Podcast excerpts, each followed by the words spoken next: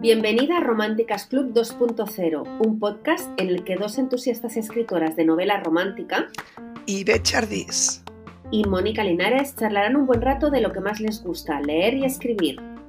Un podcast, por supuesto, dedicado a las enamoradas de las novelas románticas, los príncipes azules y las ranas sexys. Si te gusta hablar de libros, series, amor, sexo y pasión, lo que importa en la vida, estás en el lugar adecuado. Y si quieres más contenido de valor, te puedes suscribir a mi web ibetcharlis.com donde recibirás un taller gratuito sobre los primeros pasos para escribir romántica. O en mi web monicalinaresescritora.com donde recibirás un relato romántico muy emotivo. ¿Te apuntas? Empezamos.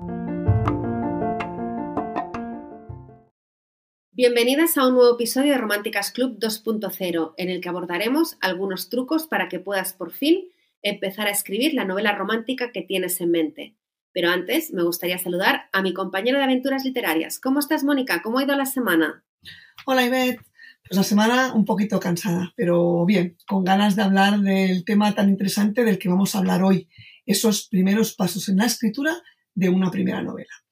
Pero antes, y como es habitual en el podcast, Vamos a comentar el libro que estamos leyendo y la serie que estamos viendo o que queremos recomendar. Mi libro de cabecera esta semana es Pédalos de papel de Iria y Selene.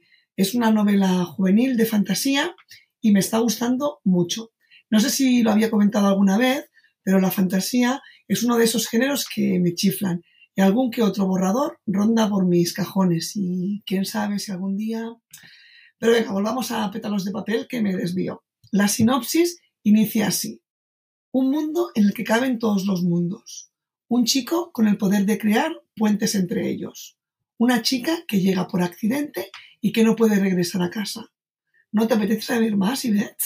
Me falta muy poquito para acabarlo, pero mm, interesante. Sí, parece interesante. Sí, yo ya te digo, cuando lo acabe te cuento. Y en cuestión de series, empecé a ver The Peripheral en Prime Video o Los Periféricos. A ver, es una serie de fantasía, como veis, el género me atrae. Estamos en el año 2032 y los hermanos Fishers parece, ganan dinero extra jugando a simulaciones y una de las empresas pues les ofrece probar una versión beta de una simulación y la hermana Flying es la que acaba jugando haciéndose pasar por el hermano y pronto pues vamos a descubrir mm, que el juego es más real de lo que jamás se habían imaginado estos hermanos y pasaremos a el Londres del 2099. Eh, ocurre una serie de cosas que los ponen en peligro a ella, a su familia y tendréis que verla. A mí me parece interesante. Juega con mundos paralelos y malos malísimos. Interesante, ya, te, os lo he dicho. Y ahí tú, Ivette, ¿qué tienes entre manos? Yo estoy leyendo Mentalidad de escritor de Ana Bolox. Es un libro con conceptos básicos, sobre todo aquellos que debemos hacer los escritores para concentrarnos, no procrastinar y que muchas veces pues no hacemos caso, pero siempre viene bien un buen repaso. En el tema de series a nivel romance estoy con la segunda temporada de La vida sexual de las universitarias en HBO. La primera la encontré fresca y divertida y bueno, me gustó. Y a nivel de otros géneros os puedo recomendar 1899, que es una serie entre suspense y ciencia ficción. Pero ahora vamos al tema de este episodio. Queremos aportar nuestro granito de arena para que aquellas escritoras y escritores noveles que quieran empezar a escribir su primera novela romántica se pongan a ello. Mónica ya va por la cuarta novela y yo por la séptima, así que intentaremos resumir nuestra experiencia y daremos algunos trucos que nos hubiera gustado tener cuando empezamos. Pues sí, a ver, escribir una novela eh, es un proyecto que requiere de mucha constancia, disciplina y sobre todo creatividad. Sin embargo, el hecho de sentarse, crearla y terminarla, pues no es nada, no es nada fácil, aunque puede llegar a ser muy constructivo. Pues dímelo a mí que voy por la séptima novela y todavía estoy lidiando con los bloqueos de escritores y no me dejan avanzar en algunas ocasiones no sé, igual que tú sabes de los míos. A ver, nos desahogamos, como ya hemos ido comentando los jueves en nuestro mastermind particular, que, disfrutamos mucho. La verdad es que sí, que los jueves me vienen de perlas y contar con este apoyo cada semana es una herramienta que hemos descubierto hace poco, ¿verdad, Mónica? Y que nos la quedamos y nos la agenciamos nosotras. Por supuesto, para nosotras. A ver, mm, Cuando decides empezar a escribir una novela, por lo general, cuentas con una serie de ideas que te sirven de base pues, para ir creando los personajes, el ambiente y la trama. Pero hay un largo camino que recorrer hasta juntar todas esas piezas y escribir una novela realmente buena. Claro, cada escritor sigue sus propios pasos para ir dándole forma a su creación. Sin embargo, te diré que por experiencia existen pequeñas premisas que pueden ayudarte a ordenar las ideas y ir mejorando la planificación y la constancia. Porque sí, hay que planificar, pero eso no quita que tu esencia o tu inspiración se evapore. Tienes razón, a ver, hay escritores, sobre todo los noveles, que piensan que si planifican, cortan su creatividad. A ver, yo, para mí, los primeros escritos o mis primeros escritos pensaba, ¿no? Prefería dejarme fluir y escribir aquello que me pasara por la cabeza. Pero tras un curso que hice junto a Erika Gael, descubrí que si planificas, aunque sea a grandes rasgos, siempre es mucho mejor. ¿Tú qué opinas, Imet?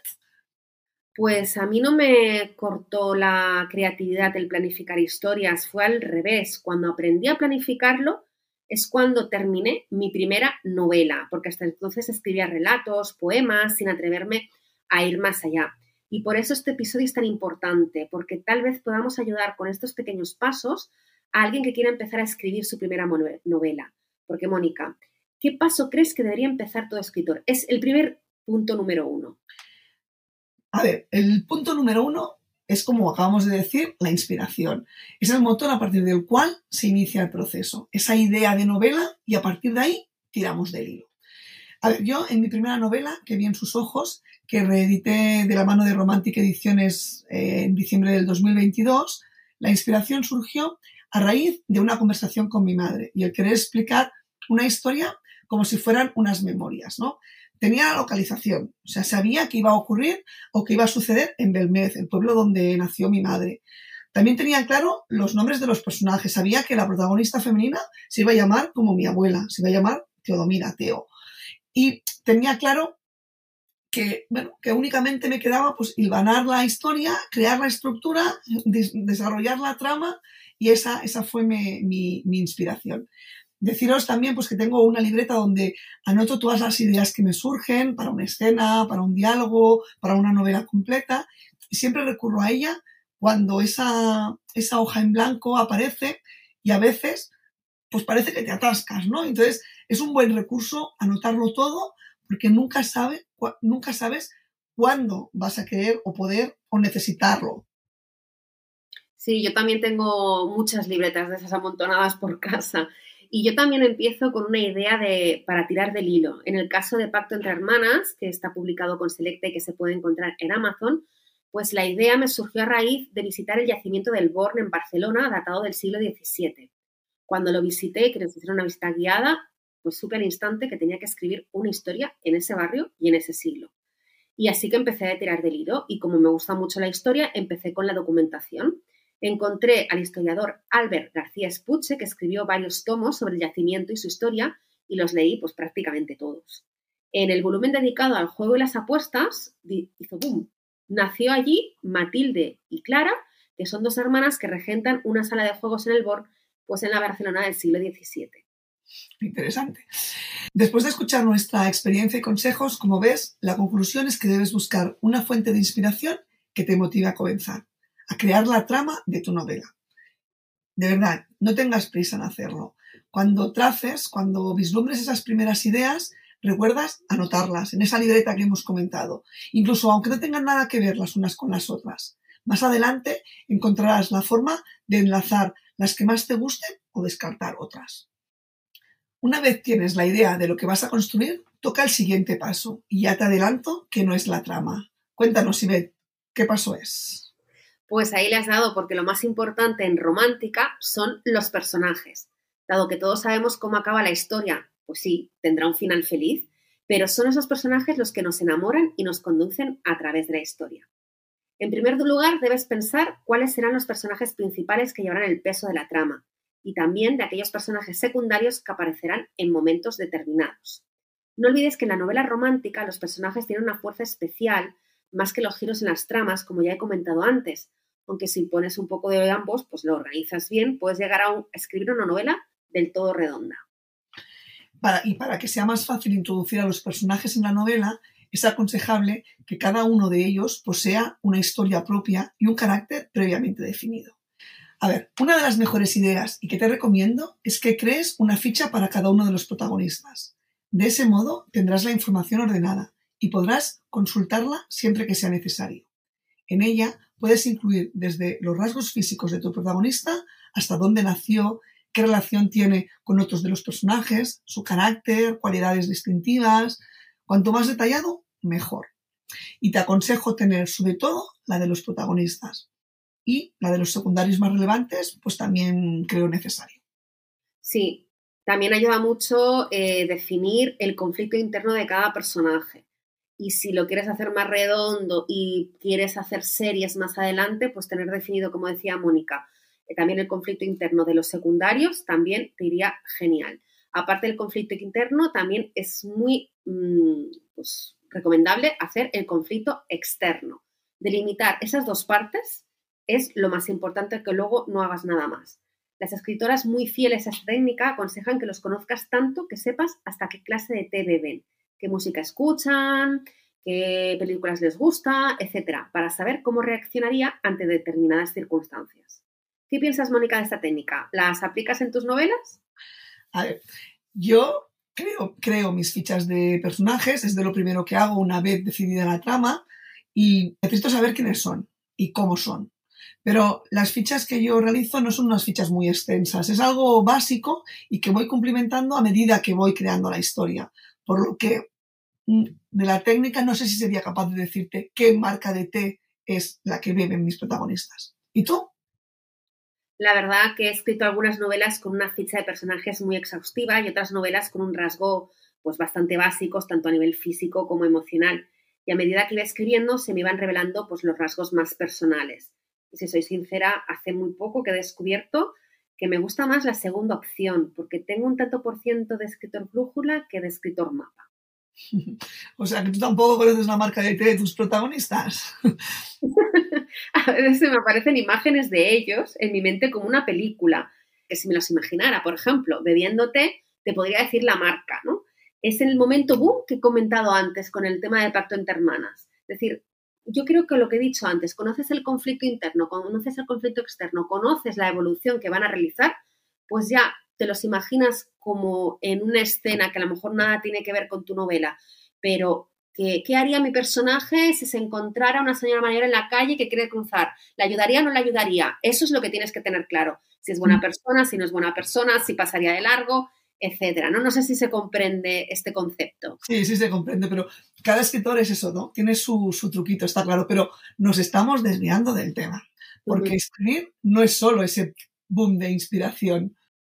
Tienes razón, la chispa es al principio y luego hay que trabajarla y desarrollarla. Por eso es tan importante el tercer paso de la planificación, la creación de la trama y las subtramas. Al crear una novela desde cero, generalmente lo hacemos sobre un argumento que previamente ya hemos pensado y alrededor de él es bueno crear pequeñas subtramas. Para crearlas resulta de mucha utilidad recurrir a las fichas de personajes e ir enlazando una historia con otra. A mí me da mucho miedo las subtramas porque a veces se pueden comer la historia si no vas con cuidado. Sí, a mí también. Pero estaría bien que desarrollaras este punto de vista para los que están empezando a escribir su primera novela. Tienes razón. Las subtramas ayudan a que la trama principal sea mucho más completa e incluso sirven para dar respuestas a las historias independientes de cada uno de los personajes. Son la clave para darle ritmo al argumento central y de este modo conseguir que el lector se sienta completamente sumergido en la historia.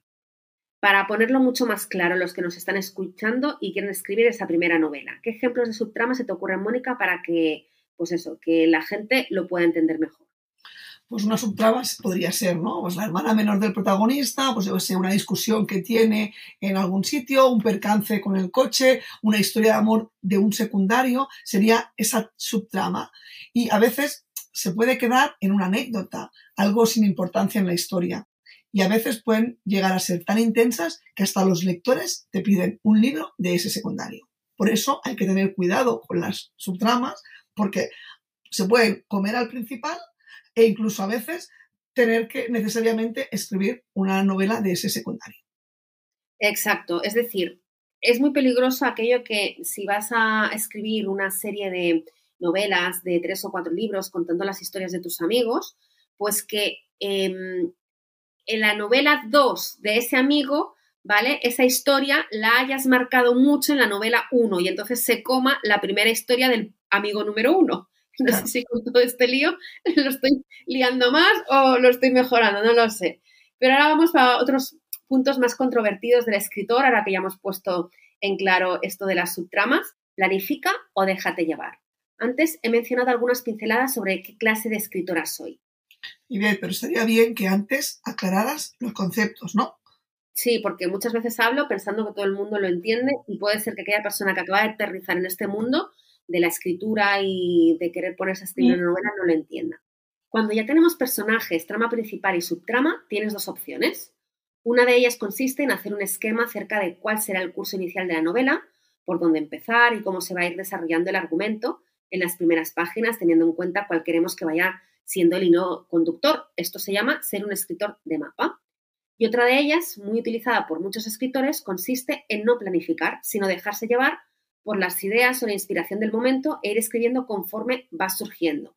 Y eso se llama ser escritor de brújula. ¿Cuál es tu caso, Mónica? A ver, mi caso, pues yo te diría que soy más de, de mapa o de medio mapa o paisajista, ¿no? A ver, me gusta hacer la escaleta para saber por dónde tirar, cuál será el siguiente paso que darán mis protagonistas. Pero voy adaptando la trama a medida que avanzo. Supongo que esto es normal, todo el mundo lo debe hacer. Mm, pero yo quiero saber por dónde, quiero ir, ¿no? Tengo esas breves líneas de lo que voy a contar, pero a veces me las salto. A ver, el primer borrador que hice fue más bien brújula, pero me di cuenta que no me acaba de funcionar, que si solo eh, voy tirando de inspiración, me falta como el por dónde seguir. Entonces, sí, como disparador de ideas mm, me fue genial, pero necesito tener una estructura de, la historia, ¿no? De, de, cómo va a ir para yo así poder avanzar. Por tanto, mm, no lo tengo todo súper detallado, tengo mi escaleta, pero no, no súper, súper detallada y no me importa tener una hoja en blanco delante, ¿no? no o sea, a la vez ese disparador también me sirve, ¿no? Pero, bueno, hago, soy eso, un medio, ¿no? Entonces, ¿tú también eres un poco ese medio, ese paisajista como yo? Sí, yo diría que sí, lo he descubierto a lo largo de, de los años. Me encanta como tú dices una hoja en blanco y escribir lo que salga, como si las musas o los personajes me dictaran, ¿no? He escrito relatos muy chulos con esta técnica, pero a la hora de escribir novela, pues más o menos como has indicado, necesito yo esa primera escaleta. Yo sí que lo tengo que tener esa primera escaleta y luego la cambio mil veces la escaleta, porque los personajes a lo mejor me llevan por otro lado, pero vuelvo a cambiar la escaleta, vuelvo a estructurarlo, porque necesito saber dónde empieza y dónde acaba. Aunque todo ello no sale de la nada, requiere de mucha disciplina todo esto. La disciplina es otro punto débil de muchos de los escritores. No hay que olvidar el cómo y cuándo escribir. Los escritores consagrados y los que se ganan la vida con ello aconsejan, una rutina de escritura todos los días. ¿Tú cómo lo llevas, Inés? Pues yo tengo una rutina de escritura, aunque también he de decir que a veces es difícil ser constante pero creo que es imprescindible sentarte delante del ordenador o de aquella hoja en blanco y ponerte a escribir. En la primera lección del curso gratuito que regalo cuando te suscribes a mi web, Primeros Pasos para Escribir Literatura Romántica, comento este tema y cómo solventarlo, así como, por ejemplo, negociar con la familia para que te den espacio para la escritura, aunque solo sean 25 minutos al día. Aparte, también te doy consejos sobre creatividad y ejercicios muy útiles para empezar a escribir esa primera novela. Te dejo el enlace en la descripción para que puedas recibirlo de manera gratuita. ¿Y tú, Mónica, cómo te las ingenias para escribir teniendo un trabajo de jornada completa y dos hijos? Pues como puedo. A ver, soy escritora nocturna. Es el momento que tengo más tranquilo para escribir. Y también soy escritora de fin de semana. Busco los huecos que me permiten eh, pasar un buen rato sentada ante el ordenador. Soy consciente de que necesito una rutina, esa rutina diaria, ¿no? Pero me cuesta. Busco los momentos, pero a veces no los cumplo. Recuerdo cuando hicimos el máster de escritor profesional de novela romántica de José de la Rosa, que me marqué esa rutina. Tenía unos plazos que quería cumplir. Quería ver si era capaz y lo conseguí. Eh, ahora mm, sé que debo marcar de nuevo en mi agenda ese objetivo para mm, ser constante y marcar esa rutina. Y si no puede ser diario, pues será semanal, pero tengo que marcarla para, para poder conseguir el objetivo. La verdad es que cuando te comprometes junto a otras personas a cumplir un objetivo es cuando mejor salen las cosas, como nos pasó en el máster profesional de José de la Rosa. Y gracias a eso también nosotras estamos aquí charlando delante del micro, ¿no? Sí, pues sí, porque el podcast nació gracias a esos encuentros del mastermind de los jueves y, de ahí surgió, ¿no? Ese, ese momento especial que tenemos los jueves donde nos marcamos esos objetivos para el jueves siguiente y a raíz de ahí pues salió el podcast. Pues, ¿qué te parece si vamos avanzando para los que estén escuchando y quieran saber un poquito más de cómo escribir esa primera novela? Ahora vamos a hablar de la escenificación y la documentación, un punto igual de importante que los anteriores, aunque muchas veces es olvidado. Existe un paso fundamental que debe de respetarse siempre que se inicia una novela, la escenificación. Es una de las partes, pues como decía, que tiene que estar bien descrita y por lo que le dará mucho valor. Hay que centrarse en el entorno que rodea a los personajes y ambientarlo de forma adecuada, recurriendo, si es necesario, a fuentes históricas para retratar las costumbres de la época, entre otras características. A la hora de comentar la novela, debes guardar cierto equilibrio. Datos concisos e interesantes pueden ser un plus para tu novela y además despertarán la curiosidad del lector, lo cual es muy, muy positivo. Sin embargo, si incluyes demasiada información, se puede producir el efecto contrario, el lector puede perder el hilo argumental e incluso aburrirse. Pues mira, existe una teoría que está conocida como el nombre de teoría del iceberg, que nos puede ayudar a equilibrar esta cuestión. Dice que la clave está en incluir un 10% de documentación y un 90% de ficción. En mm. cualquier caso, el equilibrio perfecto dependerá del tipo de novela, de los personajes que le entreguen y de la trama, por supuesto. Bueno, más te toca de cerca, ¿verdad, Tibet? Por lo que tú, tú eres adicta a la documentación, me parece a mí. Pues la verdad es que sí. Volviendo al ejemplo que os he escrito, os he descrito antes de Pacto entre Hermanas, eh, claro, al escribir romance histórico, pues te tiene que gustar sí o sí la, la historia y yo recuerdo que hay como 12 volúmenes de Espuche, del historiador Espuche del yacimiento del Bor, y yo prácticamente me leí pues casi todos, sin, siete seguro de los doce, imagínate. En tu caso, Mónica, ¿cómo haces para documentarte? A ver, a mí me gusta documentarme, pero no me he leído volúmenes como tú, porque a lo mejor es verdad que yo creo que son casos diferentes, ¿no? Yo no debo, yo no me debo a ese rigor histórico, ¿no? De qué pasó, qué, o, qué tendría que pasar, porque, bueno, pues lo que he escrito son más novelas contemporáneas. Eh, tal vez, mm, que bien sus ojos, sí que tiene algo más de historia, pues sucede parte entre los años 60 y 70, pero creo que a la vez son fechas y datos actuales y, fáciles de, de corroborar. Entonces, en la novela que tengo, normalmente en la novela que tengo entre manos, y alguna de las anteriores, lo que me sucede es que alguno de los protagonistas tiene un rasgo tiene algo que lo hace especial o diferente y que debo asesorarme bastante bien sobre ese aspecto, ¿no? Y sí que me gusta, o sea, me gusta documentarme y saber más para, en este caso, mejorar la historia, porque aunque no sea ese rigor histórico, sí que la novela se enriquece cuando tiene ese 10% de, de documentación. Y aparte que en la contemporánea no hace falta tampoco leerte tomos, como tú decías, pero sí ir a preguntar a las personas adecuadas, porque tú estás escribiendo ahora una historia en la cual tienes a una persona que está padeciendo lo mismo que tu protagonista y tú vas a comentarle, oye, ¿qué pasa en estas situaciones? Cuéntamelo, es distinto, ¿no? Por eso, por eso, te decía a lo mejor que es la documentación en sí es diferente, pero yo tengo un hilo directo con ella y hablo no diariamente ni mucho menos, pero sí que cualquier cosa que voy a anotar pienso, uy, esto, espera, consulto. Y siempre tengo ese feedback que me permite pues mejorar y, bueno, sí, mejorar la historia. Y ahora, si te parece, Ivette, ya vamos a por el último paso. Cuando por fin tengas terminado ese borrador que te ha robado horas de sueño, ¿qué momento llega? Pues llega el momento de la revisión y la corrección. A ver, es la parte donde, lógicamente, debes revisar, corregir y verificar que no hay incoherencias y que finalmente has logrado cumplir con todos los objetivos fijados por la trama, las subtramas y el destino de los personajes. ¿Qué recomiendas, Ivette, cuando se llega a esta parte?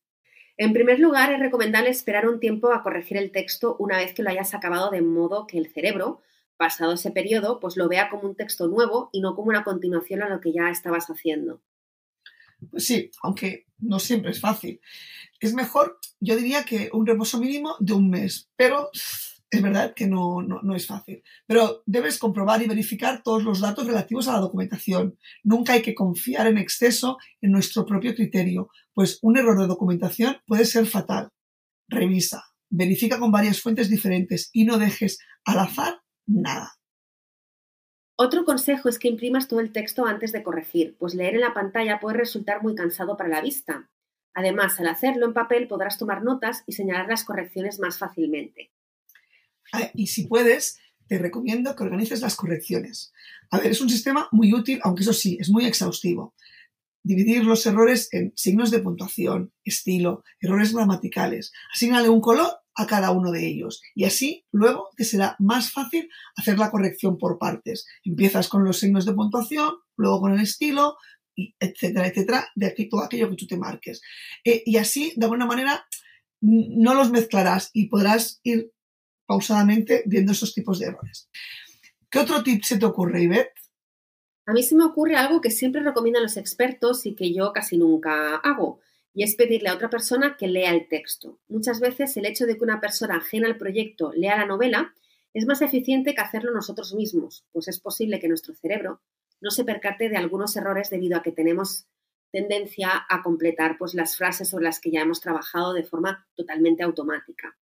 Sí, pues si no tienes a nadie cerca que te lo pueda leer en voz alta o alguien de confianza, también se lo puedes pedir pues a la informática, ¿no? Los procesadores de textos eh, acostumbran a tener ese lector o incluso la propia Alexa, sé que puede leerte eh, esa novela. Sí que es verdad que la voz es un poco artificial, pero eh, escoge, hay varias voces, escoge aquella que, que, más te guste y seguro que detectas errores. Yo lo he utilizado en algunas ocasiones, a veces en trozos o en textos cuando me canso de leerme yo, porque yo intento leerlo en voz alta también, y cuando ya me canso lo pongo ahí. A veces lo lees y dices, uy, la coma esta aquí no va, o al revés. Es, es muy, muy útil.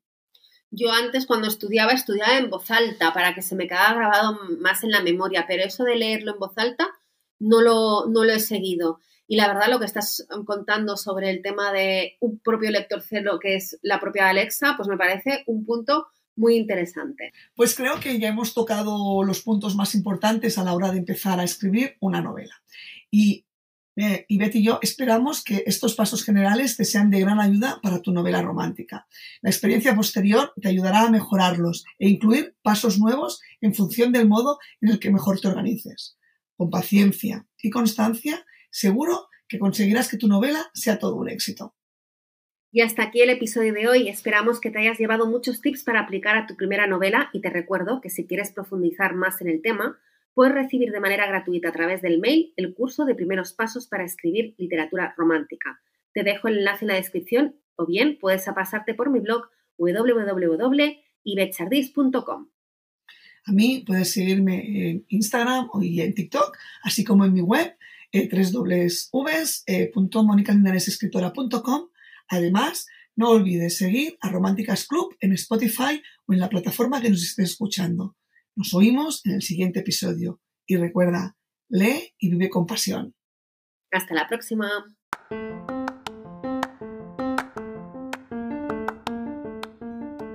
Si llegaste hasta aquí, muchísimas gracias por acompañarnos en este episodio. Si te encantó lo que escuchaste, puedes dejarnos una reseña en el podcast y no te olvides de comentar con nosotras. Nos vemos pronto y recuerda romántica, lee y vive con pasión. Es lo que más te importa en la vida, disfruta del camino.